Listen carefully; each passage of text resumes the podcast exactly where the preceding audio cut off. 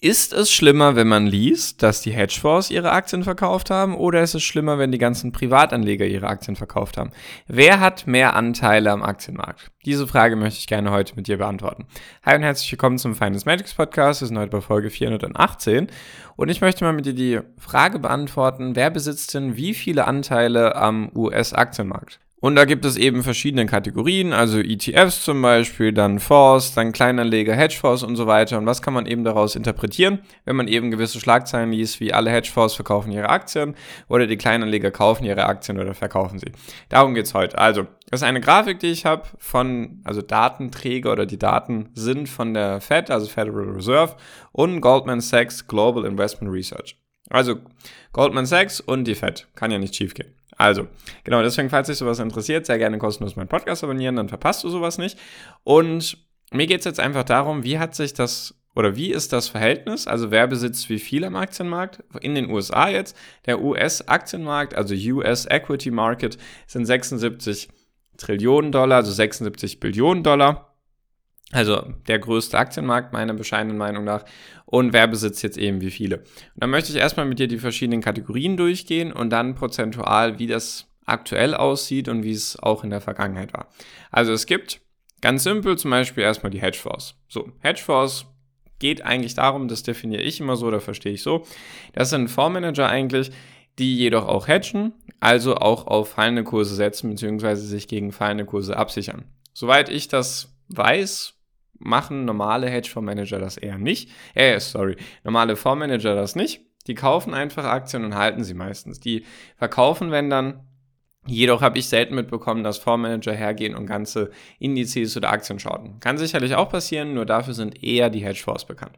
So, dann gibt es die Business Holdings, also zum Beispiel, wenn jetzt Apple oder Microsoft an einem anderen Unternehmen an der Börse, was an der Börse gelistet ist, Anteile hält, dann zählt das da dazu. Und natürlich auch die eigenen Aktien, die das Unternehmen hält, die eben auf dem Balance Sheet, also auf der Bilanz erscheinen.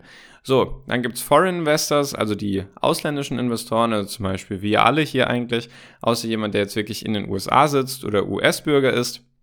Also alle Investoren aus dem Ausland, die eben US-Aktien besitzen.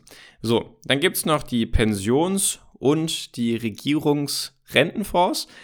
Also, das sind Pensionen logischerweise für die alle, die beim Staat arbeiten und dann eben die ganzen Rentenfonds. Das sind so, ist auch noch eine Kategorie.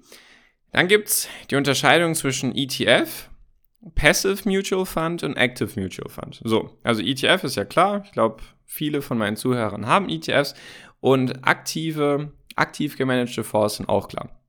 So, dann gibt's noch passiv gemanagte Fonds. Ganz ehrlich, ich kann mir immer noch nicht den Unterschied erklären zwischen ETFs und passiven Mutual Funds. Also Mutual Funds ist so ein Ding, das lese ich sehr oft und ich frage mich, was der Unterschied ist. Ich habe schon viele Definitionen durchgelesen, deswegen, falls mir da jemand helfen mag und mir diese Erklärung beisteuern mag, was der Unterschied zwischen ETFs und passiven Mutual Funds ist, sehr gerne her damit. Für mich ist das irgendwie dasselbe. Man investiert in einen Index meistens durch einen ja, durch ein Vehikel, sei es jetzt ETF oder ein passiver Fonds eigentlich, wenn man es so übersetzen möchte.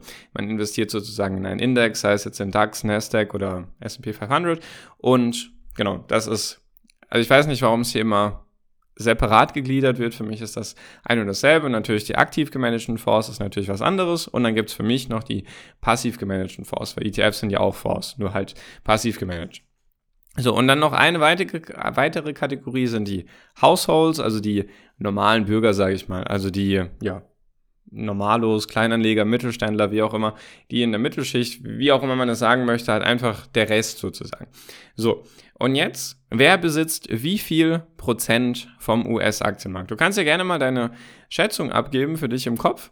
Was glaubst du denn, wer besitzt am meisten vom US-Aktienmarkt und wer besitzt am wenigsten? Und genau, vielleicht noch in die Top 3, was, was glaubst du, was die drei größten Kategorien sind? Also, fangen wir wie in der Reihenfolge jetzt nochmal an. Die Hedgefonds. Die Hedgefonds besitzen 2% vom US-Aktienmarkt. Hätte ich nicht gedacht, die besitzen 2%. Das heißt also, das Geld, was in den Hedgefonds drin ist, ist ein sehr kleiner Teil. Die besitzen 2%. Dann die Business Holdings, also die Unternehmen, die sozusagen an der Börse sind oder sie müssen gar nicht an der Börse sein, jedoch halten sie einfach Anteile von Unternehmen, die an der Börse sind, können auch ihre eigenen sein. Oder eben andere, bestes Beispiel, zum Beispiel Berkshire Hathaway, die besitzen ihre eigenen Aktien, jedoch auch Anteile an Coca-Cola und Apple und so weiter und das zählt da dann zum Beispiel dazu. So, das sind die Business Holdings, die besitzen 4% vom US-Aktienmarkt. Also auch ein einstelliger Prozentbereich.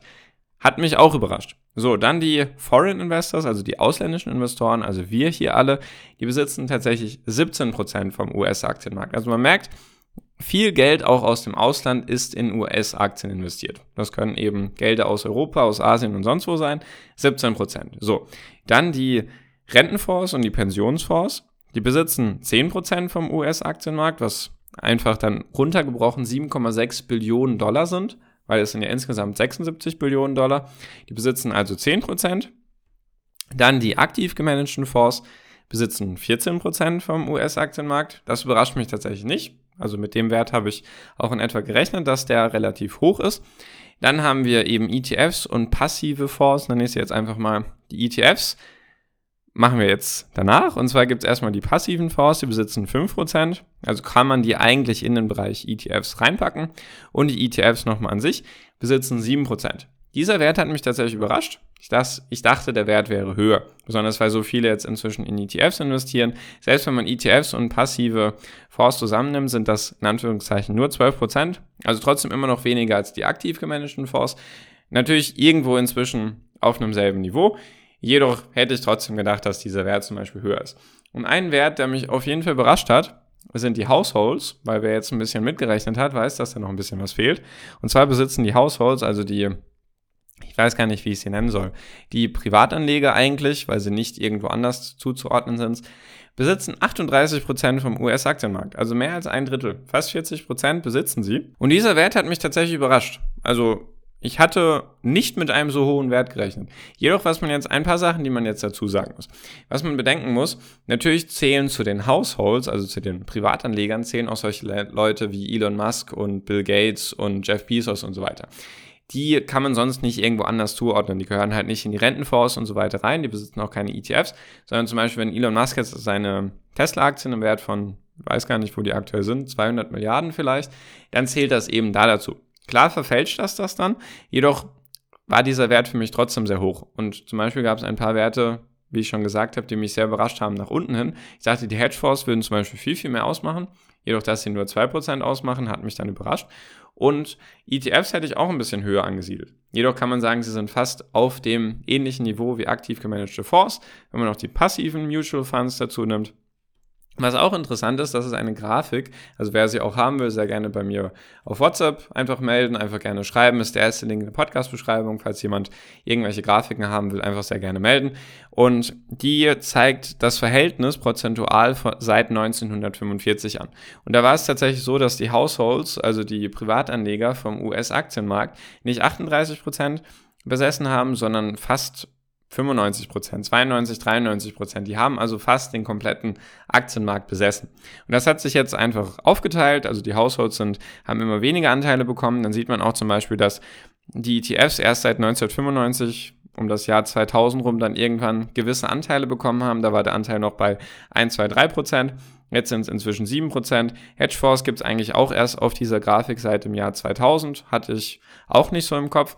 Dann was man auch sehen kann, dass zum Beispiel die Rentenfonds, die halt eben direkt vom US-Staat geführt werden, die hatten zum Beispiel noch in den 80er Jahren, hatten einen Anteil von fast 30 Prozent. Also die haben 30 Prozent vom US-Aktienmarkt besessen und jetzt sind es eben nur noch 10 Prozent. Die Fonds waren schon immer da, die gibt es schon seit den 1945ern, jedoch war der Anteil auch noch nie so hoch wie jetzt. Es gab mal eine Zeit um das Jahr 2000 rum, wahrscheinlich auch mit der Dotcom-Blase irgendwie ein bisschen vereinbar. Da waren es auch 20, 25 Prozent tatsächlich. Und Jetzt natürlich die Frage, was kann man daraus für sich mitnehmen? Wahrscheinlich einiges, weil wenn man jetzt irgendwo liest, die Hedgefonds verkaufen ihre Aktien, dann weiß, kann man das schon mal irgendwo zuordnen oder in Perspektive rücken. Dann weiß man ja gut, das sind 2% vom Aktienmarkt. Klar sind 2% von 76 Billionen trotzdem immer noch viel. Ich will es jetzt gerade gar nicht ausrechnen, aber ich glaube, es müssten irgendwas um die 1,3, 1,4 Milliarden sein. Nee, 1,4 Billionen, sorry. 1,4 Billionen, natürlich ist das viel Geld.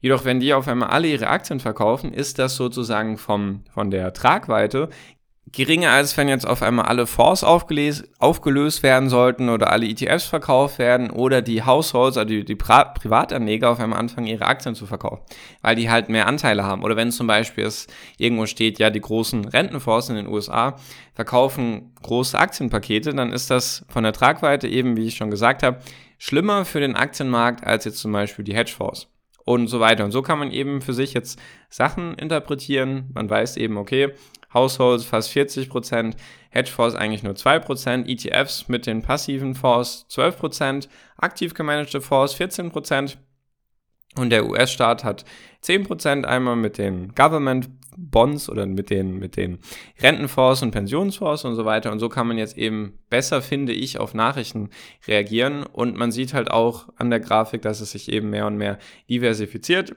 Das ist vor paar Jahrzehnten noch eigentlich nur die Privatanleger gab, ein paar Aktienfonds und ein paar ausländische Investoren. Und jetzt hat sich das eben breiter gestückelt. Jedoch machen trotzdem die Privatanleger immer noch den größten Anteil aus. Und das war für mich eben überraschend. ein paar andere Bereiche waren für mich eben negativ überraschend. Und deswegen wollte ich einfach mal mit dir teilen. Dachte, das ist sicherlich hilfreich langfristig, wenn man jetzt irgendwelche Nachrichten liest. Und genau, deswegen, falls du da noch Fragen dazu hast oder dich mit anderen austauschen magst, sehr gerne den ersten Link in der Podcast-Beschreibung anklicken. Das ist der Link zu meiner WhatsApp-Gruppe. Da kannst du auch persönlich zu mir in WhatsApp-Kontakt aufnehmen, was ich aktuell kaufe, Aktien und auch abseits von Aktien, wo ich gerade mein Geld investiere, also Krypto, Startups und so weiter, was ich gerade alles mache. Deswegen, falls dich das interessiert, sehr gerne bei mir melden oder einfach kostenlos der Gruppe beitreten. Und damit bin ich jetzt auch schon fertig für diese Folge bedanke mich ganz herzlich für deine Aufmerksamkeit bis hierhin und wünsche jetzt wie immer noch am Ende einen wunder wunderschönen Tag, eine wunderschöne Restwoche. Genieß dein Leben und mach dein Ding. Bleib gesund und pass auf dich auf und viel finanziellen Erfolg dir. Dein Marco. Ciao, mach's gut.